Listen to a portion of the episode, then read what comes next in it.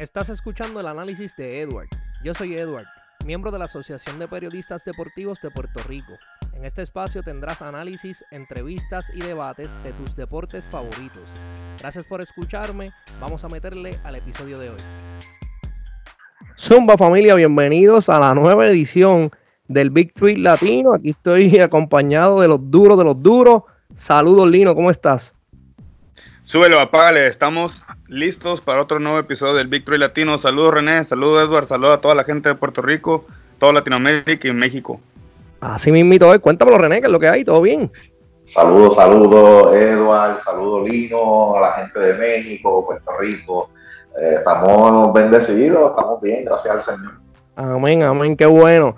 Oigan, familia, quiero agradecerle antes de comenzar con el contenido de hoy por todo el apoyo que dieron a la primera versión de, este junte. De verdad que bien agradecido cuando hablamos de Carmelo Anthony. Si no lo has escuchado, te invito a que vayas y lo busques y lo escuches por ahí. Pero de verdad que bien, bien agradecido con todo el apoyo y los comentarios que recibimos, que fueron bien, bien positivos. Y de verdad que qué bueno que les agrada. Esto es parte de, así que vamos a meterle rapidito lo que tenemos hoy. Vamos a hablar de dos superestrellas de la liga de la NBA. Vamos a estar hablando de Kevin Durant y del señor LeBron James. Pero en esta ocasión vamos a hacer una comparativa aquí, los tres bien interesantes en términos de, vamos a hablar de las decisiones que ellos tomaron y en los momentos que decidieron irse de sus equipos originales. ¿Qué, les parece muchachos?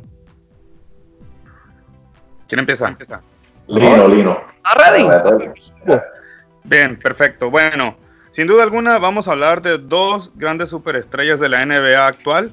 Eh, dos jugadores que han sabido dominar en su, en su época, en su era en determinados momentos nos han regalado espectaculares, jugadas, gratos momentos, buenos duelos en finales NBA.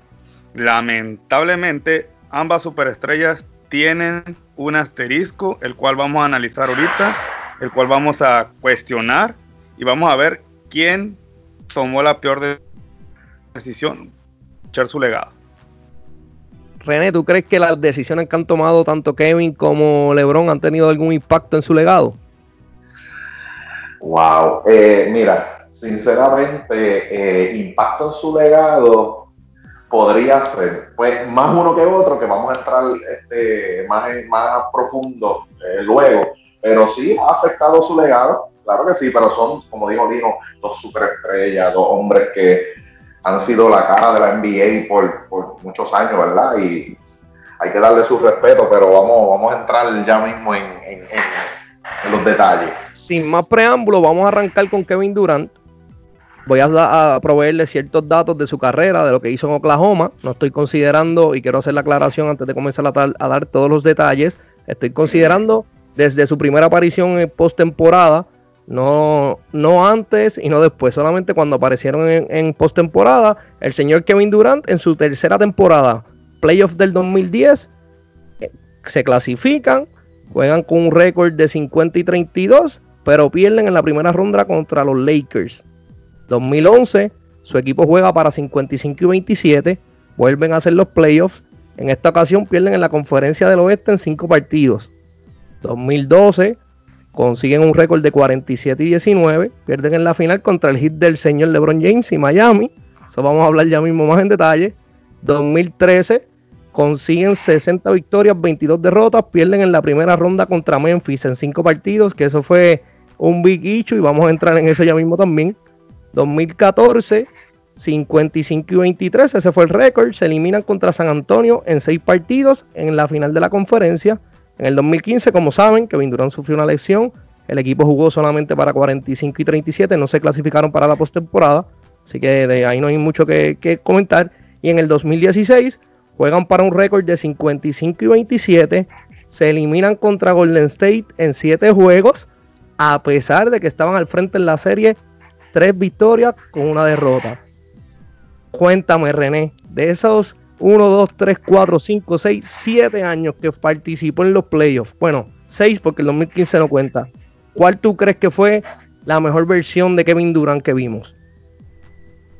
Wow, yo diría sinceramente que la mejor versión de Kevin Durant, aunque perdieron, fue ese, ese último año y el año anterior de OKC.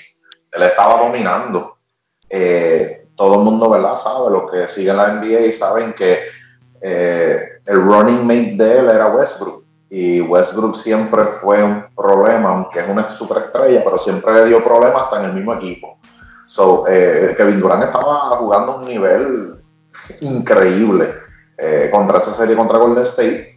Este, yo diría que esos últimos dos años que él jugó con OKC fueron su peak este, KD en, en OKC. Lino, de esos seis apariciones, de esas seis apariciones, mejor dicho, en la postemporada, ¿cuál fue la mejor versión de Kevin Durant que tú pudiste ver? Eh, concuerdo con René, es la de la que llegó a los finales contra el Miami Heat. esa fue la mejor versión que yo vi de, Kevin Durant. Lo vi muy completo, lo vi muy seguro, lo vi muy determinante. Lamentablemente, como menciona él, no hizo el clic suficiente con Russell Westbrook, que, sin duda alguna es un gran, un gran base, muy explosivo, muy rápido.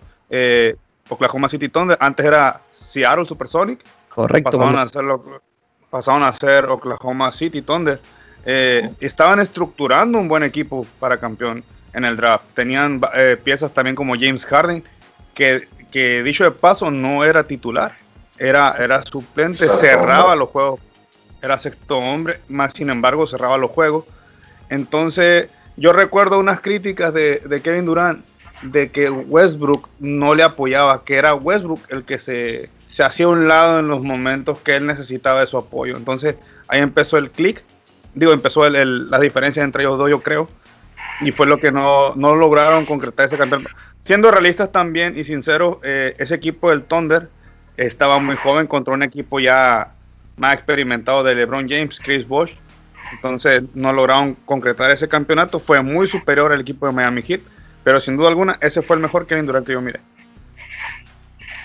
mi comentario es el siguiente. A mí me parece que la mejor versión de KD en términos de madurez dentro de la cancha y que se veía bien sólido en los dos lados de la cancha fue la versión del 2016 cuando perdieron contra Golden State, que de hecho en aquel entonces yo pensaba que ellos iban a ganar esa serie y todo apuntaba que sí, hasta ya mismo entraba en un par de detalles que pasaron ese año en particular. Pero sí, este Lino, totalmente de acuerdo. Siempre hubo esta gran este frenesí, esta discordia, los medios estadounidenses siempre recalcaban que cómo era posible que Westbrook tomara más tiros que, Kevin Durant, que cuando el juego se estaba cerrando o estaban en los últimos minutos, por qué Westbrook tomaba malas decisiones, por qué Durant no buscaba el balón y un sinnúmero de cosas que estoy de acuerdo contigo, puede ser el factor experiencia, eran jóvenes, también está el factor de la dirección.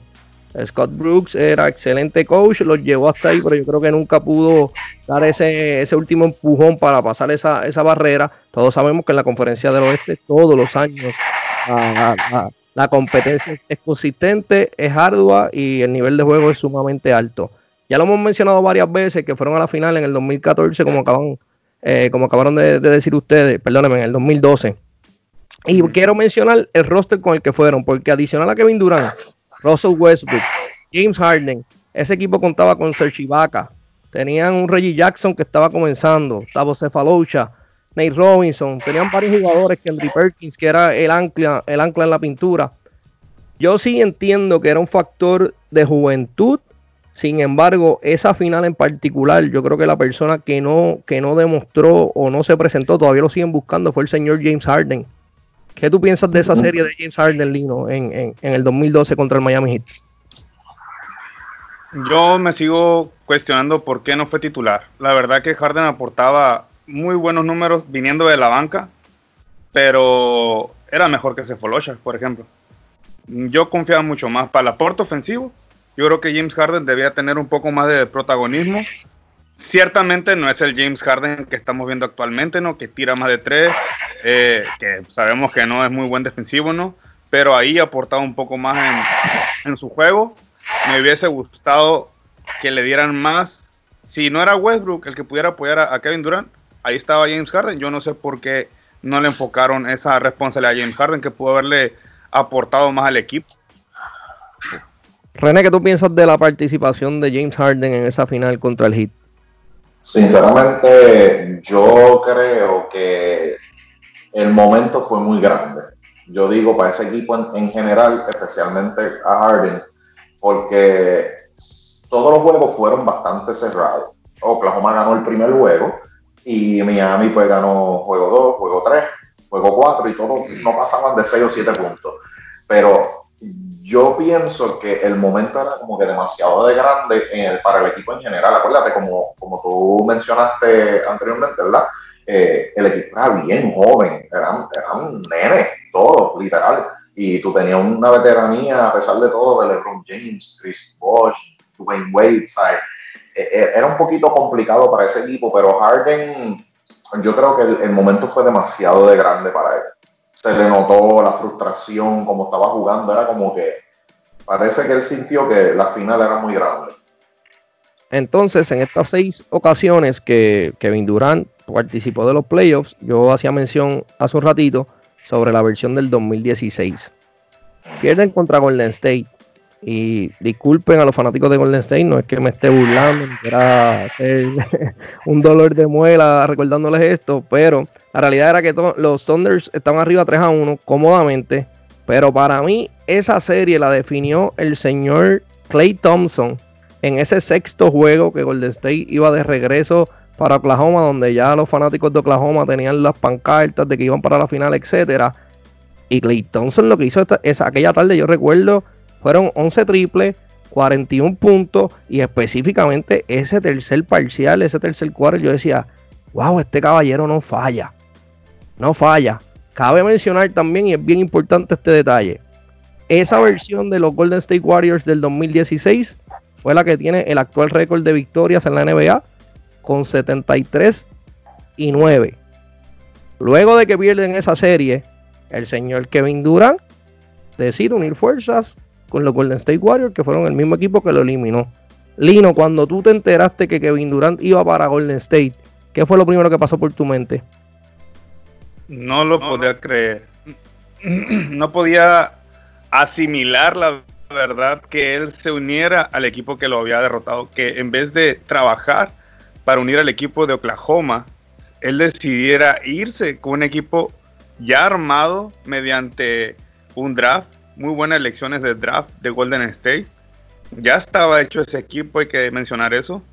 Y se me hizo, pues sí, de cierta forma, eh, cobarde, cobarde el haberse ido a Golden State. Entonces me decepcionó un poco Kevin Durant, pero así era ya eh, la, la, esencia de la NBA, empezar a formar super equipos como le empezaron a llamar. Entonces, había que aceptarlo, no estaba de acuerdo, pero había que aceptarlo y fue algo decepcionante para mí como fanático. René, ¿qué tú pensaste cuando KD hizo el anuncio? No me gustó. no me gustó porque es que. Porque no fue por los No, bueno, nadie va para los no, vamos ni a hablar de ese tema. pero, pero mi pensar, yo soy más de la vieja escuela. yo soy más de la vieja escuela en el sentido de, de yo quiero ganarte. No unir fuerzas para, para que fuese más fácil el quedar campeón. No es que te garantiza, pero un poquito más fácil.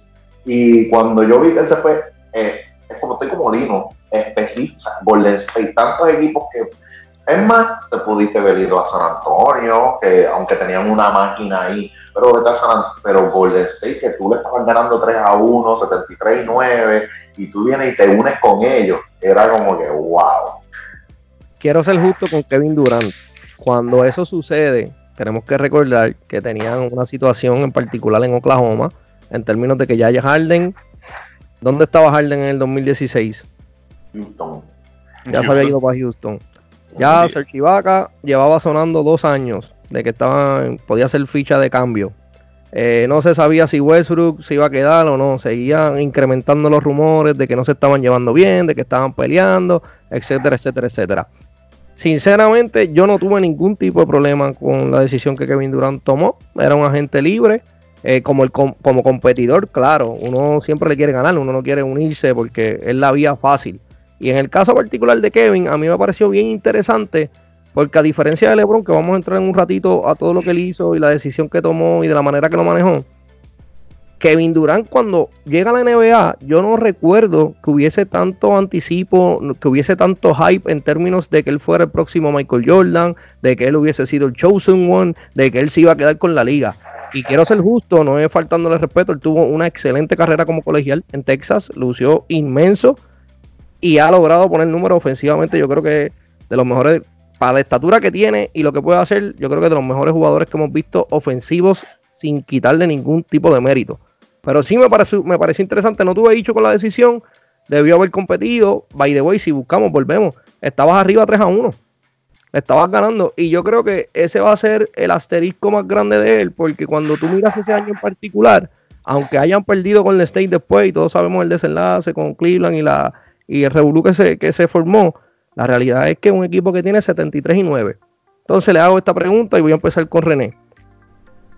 Cuando Golden State mira Kevin Durant, ahora que está en otro lado y está en Brooklyn, etcétera, ellos tienen un argumento de decir es que tú necesitabas más de nosotros que nosotros de ti. ¿Cierto o falso, René? Eh, cierto, pero, pero en el término de baloncesto, claro, ellos podían sentarse y decir, eh, Durán no necesitaba a nosotros y no nosotros a ellos porque ya habían quedado campeones. Pero también esa premisa se, se corta un poco cuando se supo que Draymond Green, después que perdieron el séptimo juego con Cleveland, llamó a Durán. Aparente y alegadamente, según los reportes de ESPN y Stephen A. Smith estaba comentando, Draymond Green estaba llorando, llamando a Durán. So, aunque sí, ellos pudieron haber dicho, mira, tú no necesitabas más a nosotros que nosotros a ti, pero en ese punto también necesitaban a Durán, porque para qué están reaching out, para qué están llamando a Durán y decir, únete a nosotros, para ganarle a LeBron y etcétera, etcétera. Lino, ¿quién necesitaba más de quién? ¿KD de los Warriors o viceversa? KD de los Warriors, definitivamente. O sea, lo acaba de comentar René, ellos ya habían sido campeones. Eh, no hay que quitarle mérito a LeBron James el haberle ganado a ese equipo de 79 victorias, 9 derrotas. Pero tú mencionaste que la carrera de Kevin Durant en la universidad fue correcto, sí es cierto, pero hay un dato que tú no mencionaste. Kevin Durant siempre ha odiado y ha tenido su frustración de no ser, de no ser como acabas de mencionar, el elegido, eh, eh, ser comparado con Michael Jordan. Siempre ha vivido en el segundo lugar. En Texas no fue campeón. En, en Oklahoma no fue campeón. Entonces, si le molesta a él, a Kevin Durant, no le den ese reconocimiento como jugador. ¿Tiene buenos números? Claro que los tiene. Una buena carrera también la tiene. Más sin embargo, aún así, no se ha ganado ese, ese respeto, podríamos llamarle, o ese reconocimiento por parte de la NBA, de los fanáticos, de los analíticos, de los analíticos, perdón. Porque por alguna otra razón no lo, no lo ha logrado. Es buen jugador, pero siempre le ha molestado eso. Ese reconocimiento siente que aún no lo tiene. Y fue a Golden State, un equipo ya hecho, que para mi punto de vista, si se vuelve a enfrentar a, a Cleveland, gana sin Kevin Durant. Para mí hubieran logrado un back-to-back sin Kevin Durant. Eh, yo, yo pienso que el momento que tuvo Golden State estaban en otra, en otra dimensión. Sinceramente, lo que estaba haciendo Curry, la combinación de Curry, Thompson y Damon Green de facilitador, yo creo que definitivamente, y volvemos, en mi opinión, sí, yo creo que el desespero, el tratar de ganar. Acuérdense también que lo voy a tocar ahora cuando pase a dar la, información de LeBron James. Al final del día no, deja de ser un, negocio para ellos. Ellos trabajan con su marca, trabajan con su, con su imagen y es bien difícil al punto que tú traes, Lino, como que él siempre se ha sentido resentido o rechazado, rezagado, porque pues nunca lo, nunca lo mencionan. Cuando se habla de, de los debates grandes, quién fue el mejor de todos los tiempos, Kevin Durant nunca se discute. Y, esa es una realidad y no es porque no tenga el talento, pero es que lamentablemente nunca ha sido así.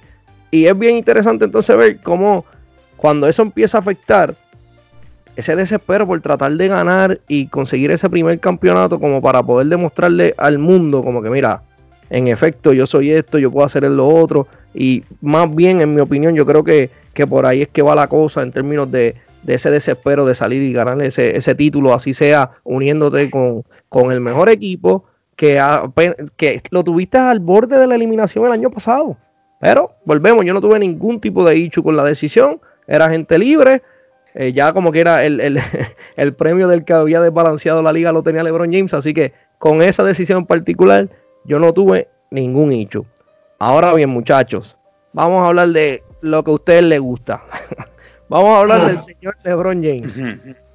Coincidencia. Igual, el mismo formato, lo mismo que hice con KD. Vamos a enfocarnos solamente de las temporadas que entraron a los playoffs en adelante. Dato curioso: al igual que Kevin Durant, en su tercera temporada logra entrar a los playoffs. Pierde en siete juegos contra Detroit en la segunda ronda. Jugaron para 50 y 32 ese año. 2007 pierden en cuatro juegos en las finales con San Antonio. ¿Se acuerdan de eso? 2008, 45 y 37 tenían los Cavs, pierden en 7 juegos con Boston, segunda ronda.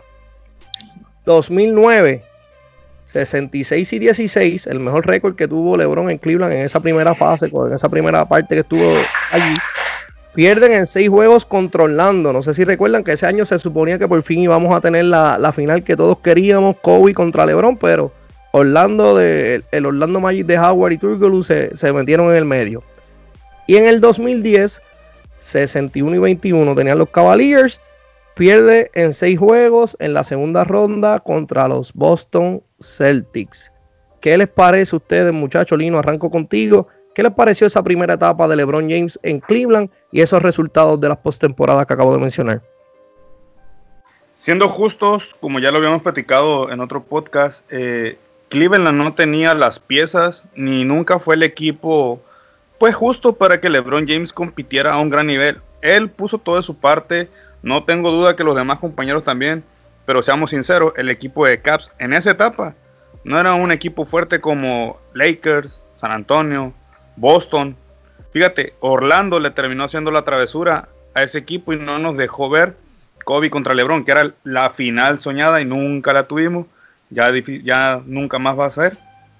Entonces, siendo justos con LeBron, él no tenía las piezas necesarias.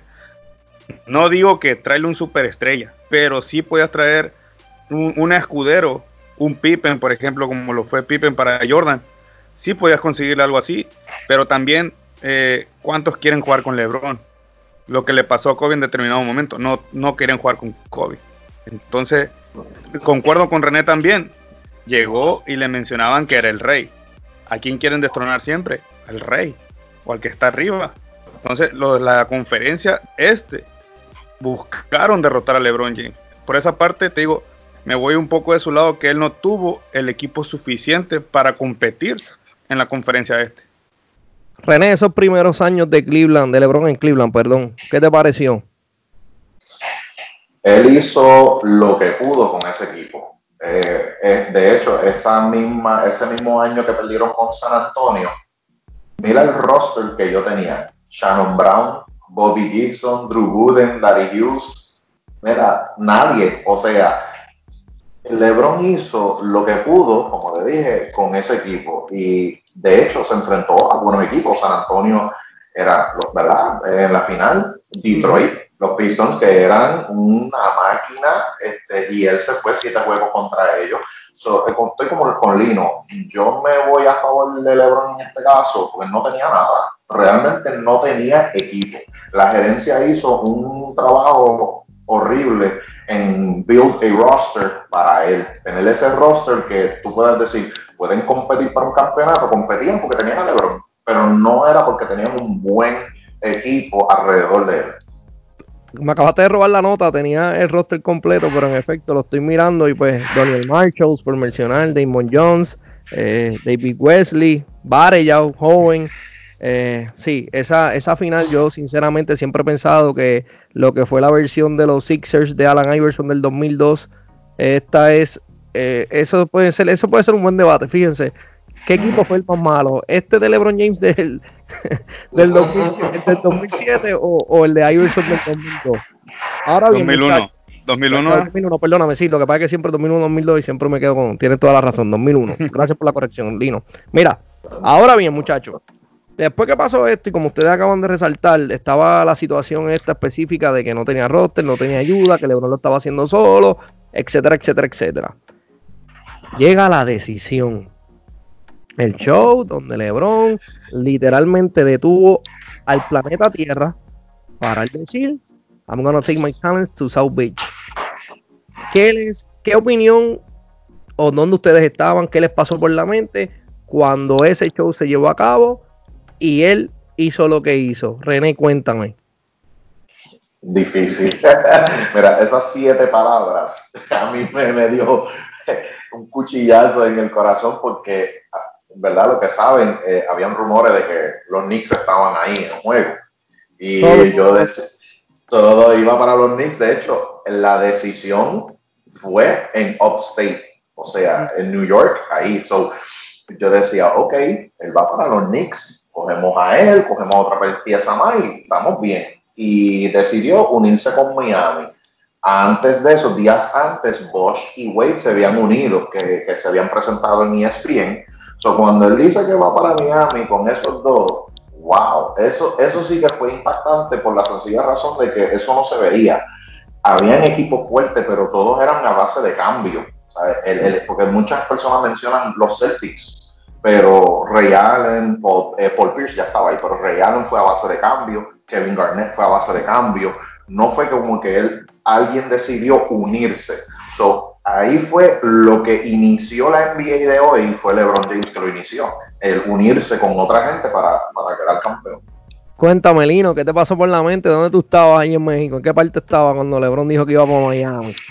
Estaba en la sala de mi casa, una cosa, sí, una cosa molesto porque dije, se supone eres el rey, el nuevo Jordan y decides no enfrentar a los mejores.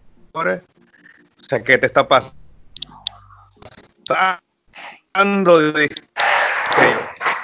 ¿Qué pasa? Es que no era Chris Bosh el que querían unir todavía. Era, si no me equivoco, Dwayne Wade, Carmelo Anthony y LeBron James. Chris Bosh quería ir a Chicago. Estaba palabrado con los Chicago Bulls. Ojalá hubiera llegado porque yo soy de los Bulls. Eh, también estaba Dwayne Wade. Ya tenían la gerencia de los Bulls. Ya, tenía de palabra un trato con Bosch y Wade. Pero había dos cuestiones. Eh, Derek Rose no quería, pero la gerencia sí estaba ya palabrada. Lamentablemente esto es un negocio y si la firma no está en el papel, no puedes garantizar. Y dijo, ok, tú no los firmaste, yo tengo el dinero, son amigos, Dwayne sí colaboró para que se unieran y fue donde plantaron su firma los tres y fue donde se creó el boom del Victory de Miami Heat, que sin duda alguna es, un gran equipo, no se le puede quitar mérito, pero soy de la vieja escuela, como dice René, yo quiero verlos enfrentar, yo quería ver esa ecuación, como en el boxeo, yo quiero ver esa ecuación cuando Leonard se enfrentó a, a Mano de Piedra, a Mano de Piedra, a Marvin Hagler, etc. Yo quería ver eso en el básquetbol, yo quería ver a un LeBron James que si era capaz de vencer a su compadre Dwayne Wade, a Chris Bosh, a Carmelo Anthony y viceversa. Eso quería yo y ver una final Kobe-LeBron. No lo pudimos ver. Yo creo que aquí viene el factor de el negocio. Y LeBron James es excelente jugador de baloncesto. En mi opinión es mejor empresario todavía. Me acuerda mucho a Mayweather, que hacen, saben hacer su marketing y su branding. Como bien mencionamos hace un ratito y como hablamos específicamente en el, en el, podcast previo que se lo dedicamos a la, si LeBron James era el, mejor jugador de su generación, LeBron llegó con la expectativa de que iba a ser el próximo Jordan, que era el elegido y todas las cosas que ustedes saben. Cuando ya tú llevas ocho años en la liga y todavía no has ganado ningún campeonato, por las razones que sean, podemos estar aquí toda la tarde justificando el que Dan Gilbert no hizo un buen trabajo, que no tenía las piezas, etcétera, etcétera, etcétera pero es bien difícil tú mercadear que tú eres el próximo Jordan, que tú eres el de la liga y todavía no has ganado. En mi opinión, yo creo que fue mal manejo, fue un mal manejo de la situación, el hacer un show para decir para dónde iba y supuestamente después salió a relucir que no le había notificado nada a la gerencia. Pues ahí pueden ver lo que es tener 22, 23 años, juventud divino tesoro, una mala decisión eh, independientemente de que había un, ESPN, por ejemplo, que fue y se ofreció a hacer, todo el espectáculo. Después de eso, ustedes saben, le quemaron las jerseys. Adicional a eso, Dan Gilbert saca una carta que parecía un, mercenario, acribillando lo que iba a ganar antes de que él ganara, etcétera, etcétera. Pero yo creo que esa decisión era más bien por su marca, por lo que es LeBron James, porque yo soy el King más allá que cualquier otra cosa si volvemos a hacer, si no hace ese paso de, los de los playoffs, él pudo llegar a una final con un equipo que nosotros los tres estamos de acuerdo que no era el mejor talento alrededor de él. Y hay que recordar que en esa serie contra Detroit, hubo un juego que en el overtime los últimos 25 puntos los anotó LeBron James. Literalmente los cargó y los metió a la final. Eh, maybe, estoy de acuerdo con ustedes, nosotros los, fanáticos y, los que nos, nos, gusta la competencia, queríamos ver como que no, que se enfrenta a los, mejores, que se gana a los mejores, pero genuinamente, muchachos, les pregunto, a ese ritmo que él iba, que estaba echando el equipo, se estaba echando el equipo en la espalda, los estaba cargando, ¿cuántos ustedes, cuántos ustedes creen que lo hubiese podido aguantar más en ese ritmo, Lino? Yo creo que llegó a su top. Ya, ya no podía aguantar más. Él, él, por eso fue que tú mismo lo acabas de mencionar. O sea, si soy el nuevo Jordan, si me estás vendiendo como el nuevo Jordan y no estoy ganando, ya llevo ocho temporadas y no estoy ganando ningún título, ¿qué está pasando? Yo estoy haciendo mi trabajo, pero no tengo la ayuda necesaria. No me estás trayendo piezas, no me estás trayendo apoyo. Entonces, le ganó la presión, yo creo, de, porque la prensa se lo comía. O sea, tú sabes bien, todos sabemos que LeBron pierde y el internet se cae. O sea, todo el mundo lo ataca, los memes, las burlas. O sea, la mentalidad que él lo llevó a tomar esto fue de, ni modo, tengo que lograr algo. Porque tiene sus fans. O sea, hay gente que lo admira, hay gente que ha crecido viendo a LeBron James. Eh, nosotros somos uno de ellos que lo ha visto desde novato. no es mi ídolo, no es mi ídolo, es un gran jugador. Yo no le quito mérito. Que quería verlo eh, comerse la NBA, sí, claro, porque me gusta el básquetbol. Pero no soportó la presión no, se, no soportó. También la gerencia, como dice, podemos estar todo el día, toda la semana, toda la vida hablando de esto, pero no soportó esa presión. ¿Qué dijo? Me voy, porque quiero ganar. Y esa fue la, solución para él, unirse a, dos superestrellas para ganar su primer campeonato. René, háblame, ¿cómo manejó esa situación? ¿Estuviste de acuerdo con el show? ¿Lo manejó bien? ¿Qué tú crees?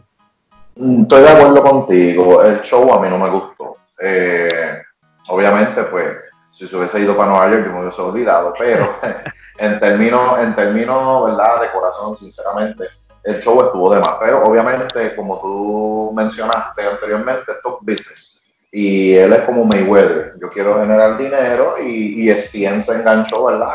como dicen los puertorriqueños, en el PON y le salió bien. Ahora bien, eh, LeBron ya se cansó.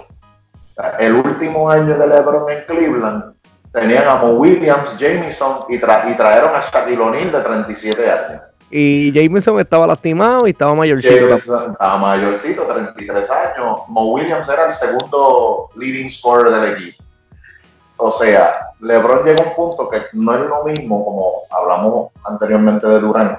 Durán nunca fue el uno de nada. En el draft cogieron a Oden primero que él porque pensaban que Oden iba a ser mejor que él.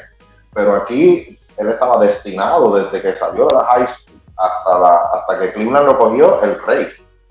esa presión de no quedar campeón fue difícil. Y él ver que tú te estás enfrentando a Boston, que aunque estaban mayorcitos todavía era una potencia, tú no le podías ganar. Y tú ver esos equipos y tú decir, espérate, si yo sigo aquí en Cleveland, yo no voy a ganar. Por más que yo trate de llevarlos a la final, no voy a ganar. Y hizo lo más prudente que él entendió en ese momento y es unirse con, con, con Wade y, con Bosch.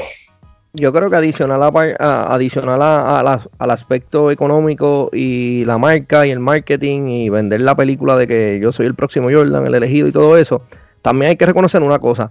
LeBron James en aquel entonces, las habilidades que tenía, la velocidad, era súper joven, estaba en otro nivel y eso yo creo que no es debate en ningún, en ningún lugar. Sin embargo, todavía no tenía una mentalidad ganadora. Y aquí es que viene el basketball sense y les voy a ser bien sincero y a René no le va a gustar esto porque vamos a hablar de su gran amigo Pat Riley. Pero el tú llegar... el tú llegar a una organización ganadora. Y cuando digo una organización ganadora, sino tener in place gente en la gerencia, o sea, from top to bottom, todo el mundo que sean ganadores, que tengan una mentalidad ganadora, que hay que trabajar duro, que lo que sea que tengas que hacer, tienes que sacrificar cosas y tienes que meterle empeño para poder conseguirlo. Y usted dirá, ah, pero es que fácil, porque Wade y Bosch y él, tres del mismo draft, estaban en el pick, eran jóvenes. Sí, pero no podemos olvidar que ese Victory perdió la primera final contra Dallas. Con un Whiskey ya bastante adelantado en su carrera, ¿me siguen? Y en ese sentido, yo creo que, el baloncesto como tal también fue algo que él necesitaba como de cómo hacer las cosas de la manera correcta y poder conseguir ganar. Ahora, imagínate que hubiese llegado a Chicago. Imagina, imaginémonos nomás, hubiese llegado a Chicago antes de pasar a, esa final que perdió. Imagínate la crítica. Llegas al equipo donde Jordan se consagró, donde consagró una dinastía. ¿Te imaginas? O sea, ¿se imaginan cómo se le hubiera acabado la crítica? No, Eso es un buen punto, eh, Elino. Si hubiese ido a, donde, a donde los Bulls, eh, yo creo que no. O sea, la presión iba a ser más grande de lo que ya era. Y la realidad es que vamos a ser sinceros, volvemos. Yo sé que a René no le gusta hablar de Pat Riley, pero la gerencia, la gerencia de los Bulls, históricamente, incluyendo cuando estaba Jordan, y si no me creen, ahí está el documental The Last Dance, búsquenlo para que verifiquen. La gerencia históricamente no se reconoce por ser una mentalidad ganadora y por preocuparse por sus jugadores. En eso yo se la tengo que dar a Pat Riley, porque no solamente con lo que hizo con Miami como coach, fue todo lo que hizo con el Showtime de los, de los Lakers. Así que bien o mal, yo sé que a René no le gusta por lo que pasó en New York, pero hay que dársela a René. No, no, no, definitivo. Y el hombre, mira, cuando Miami quedó campeón con Wade y, y Shaquille O'Neal, el, dirigente era Stan Van Gundy. Y para Riley le dice, eh, papito, vete, que yo voy a dirigir el equipo. Porque no estaban jugando a la altura. Y él dijo, yo los voy a poner a ganar. Y quedaron campeones. Fine. Ahora dale fast forward al 2010 LeBron estaba acostumbrado a ser el alfa. Él, estaba acostumbrado a ser el dirigente, a hacer todo, porque él era el más talentoso en la cancha. Desde la high school, me imagino que en junior high, elemental, inclusive me imagino que LeBron James era el mejor jugador en cancha en todo momento. So ahora ganaban por su talento. Llegó a Miami, una estructura, la cual ahora, aunque el dirigente tal vez no era tan reconocido como para Riley, pero era un discípulo de Pat Riley y era un hombre donde sabía los principios de cómo ganar y, y LeBron mejoró significativamente su básquetbol. O sea, ese hombre hacía los números por su talento, pero aquí jugaba inteligente. Yo te, digo algo, yo te, digo algo, y perdona que te interrumpa, yo pienso que sí, en efecto, Eric Spoltra era un discípulo o es un discípulo de Pat Riley, pero tú y yo sabemos que ese primer año en particular aunque él no estuviera en el sideline, en mi opinión, yo creo que para Riley fue el que desde darle, recibirlo y tener la conversación inicial para que él viniera cuando dijo que venía para acá, porque me imagino yo, y esto soy yo, esto yo siempre he querido, de verdad que si hay un video de esa conversación, deben de tirarlo a, las redes sociales o hacerlo, hacerlo disponible al público, porque yo me imagino que para Riley llegó con todas sus sortijas de campeonato y lo miró y le dijo, Lebron, ¿tú quieres ganar? pues déjate llevar por mí que mira, mira todas las que yo tengo de estas y déjame verte las manos. Ah, verdad que tú no trajiste ninguna. Así que yo creo que, en ese primer año en particular, y no quiero ser irrespetuoso con Sportra, porque después demostró que, la tiene también, o sea, conoce de básquetbol, es una buena mente para, el baloncesto, sabe lo que está haciendo, pero ese primer año en particular yo creo que todo ese show lo corrió para Riley. ¿Qué tú crees, Lino? El primer año cuando perdieron con Dallas. Sí. Yo creo que le quedó grande en primera instancia al equipo, porque llegó, llegó un LeBron, como lo menciona René, eh, sabiendo que él era el estrella, que él era el protagonista, que él era la imagen de la NBA. Porque de cierto modo, ese Miami Heat, todos empezaron a mencionar, el hit de LeBron. Oigan, el hit era de Dwayne Wade, que ganó un campeonato sin LeBron James. Ok, tenía Shaquille O'Neal, no lo discuto, tenía un buen 5, pero el MVP fue Dwayne Wade. No fue Shaq. Y en los Lakers, Shaq siempre fue el MVP, no fue Kobe. Y estando joven. En su, tercera temporada, Wade quedó campeón. Los dirigió Pat Riley, si no me equivoco, ¿verdad? Sí, no, el amigo de René. Empezó, ah, empezó Van Gogh y después Pat Riley fue el que terminó, ¿cierto? Ok. Ok, entonces, llega LeBron. Yo creo que ambos aprendieron la lección de ese primer año. concuerdo contigo de que mencionas se perdió, entonces yo creo que Pat Riley aquí sí llegó y le dijo, a ver, ven, ven hijo, ¿quieres esto que tengo aquí en mis dedos? Tienes que trabajar. Tienes que trabajar, bajarle a tu ego y sentar cabeza. ¿Tienes el talento? Sí. ¿Puedes dominar la temporada? ¿Puedes formar una dinastía? Sí, pero se necesita cabeza. Y tienes que cambiar esas ideas que traes tú. ¿Te parece? Y LeBron dijo que sí y logró un back-to-back.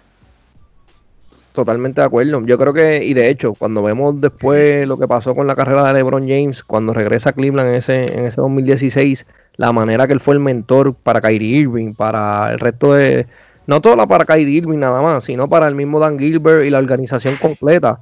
Eh, búsquenlo, ustedes pueden ver el equipo del 2008 versus el del 2016 miren la diferencia.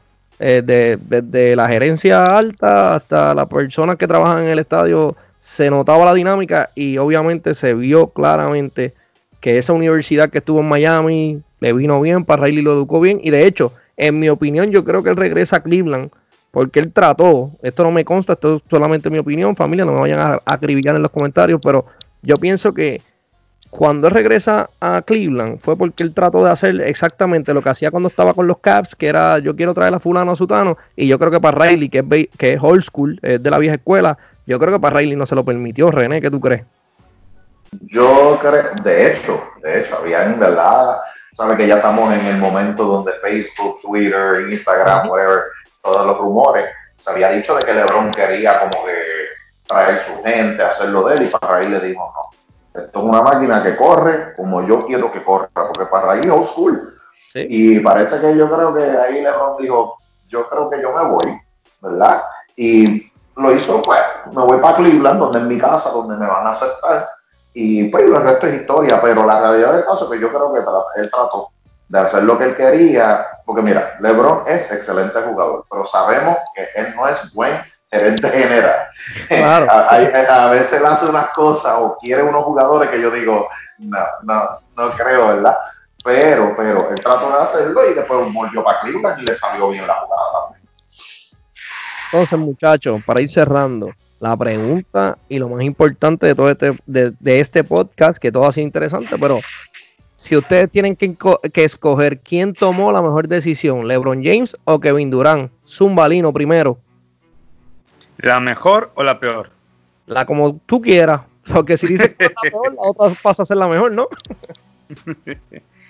Híjole, me pones en un debate, pero mm, la mejor decisión, pues es que no, no me gustan ambas, pero si tengo que ver la peor, la peor fue Kevin Durant. Porque él llegó a un equipo ya hecho. Ya llegó a un equipo ya hecho. Miami Heat sí conjuntó a tres agentes libres. Que era LeBron James, Chris Bosh y Dwayne Wade. Tenían el dinero y los conjuntaron. Eh, aprendieron a conjuntarlos porque como mencionó René por ahí, tú puedes tener un super equipo pero no ganar.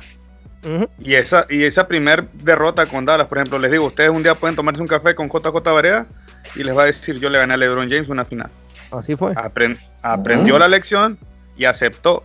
Kevin Durant, a pesar de cómo lo trató Golden State, porque ciertamente la llegada de Kevin Durant opacó al equipo. Le quitó un poco el rol a, Clay Thompson, que no le pide nada en su juego, déjenme decirle, a mi punto de vista. Eh, eh, opacó a Curry, y, entonces el equipo también tuvo que hacer desarmar ciertas piezas con el que lograron su primer campeonato. Cuando llegan, ganan un back-to-back, ok, perfecto. Barres a LeBron James también. Logras, y aún así Kevin Durant no logra el reconocimiento que él quiere. A pesar de que barrieron a LeBron James una vez más, no logra ese reconocimiento.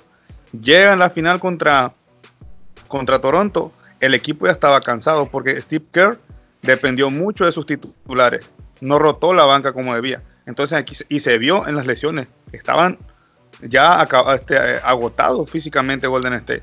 No le quito mérito a Kawhi Leonard, irte a un equipo que nadie pelaba, que nadie miraba, ni siquiera era aspirante, y tú lo haces campeón, wow, eso es admirarse.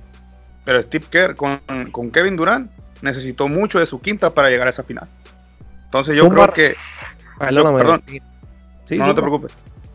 Yo creo que Kevin Durant fue el que cometió el peor error. Y LeBron, pues, pues tomó una buena decisión. Hizo lo que tenía que hacer, bye.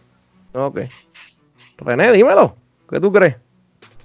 Eh, esto, es un tema difícil, pero vamos a hablarlo. Yo considero que la mejor decisión lo hizo LeBron James. Eh, ¿Por qué? Por la, sí, porque la presión que ese hombre, ahora uno mirando, ¿verdad? En la perspectiva, ahora 2020, ese 2010, la presión del mundo lo tenía LeBron James. La sigue teniendo.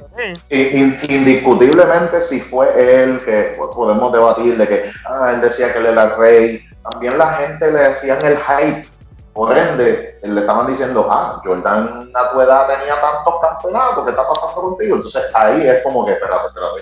Eh, aunque él era joven, 26 años este, y Jordan vino a ganar creo a los 28, pero LeBron tenía la presión. Y lo hizo bien porque se unió a otros jugadores que no fue que estaban formados. Miami no era campeón el año antes o habían llegado a la final el año antes. Se juntaron los tres. Y una cosa que la gente no ve, LeBron James, cuando llegó a Miami, él dijo, este es el equipo de, de Dwayne Wade.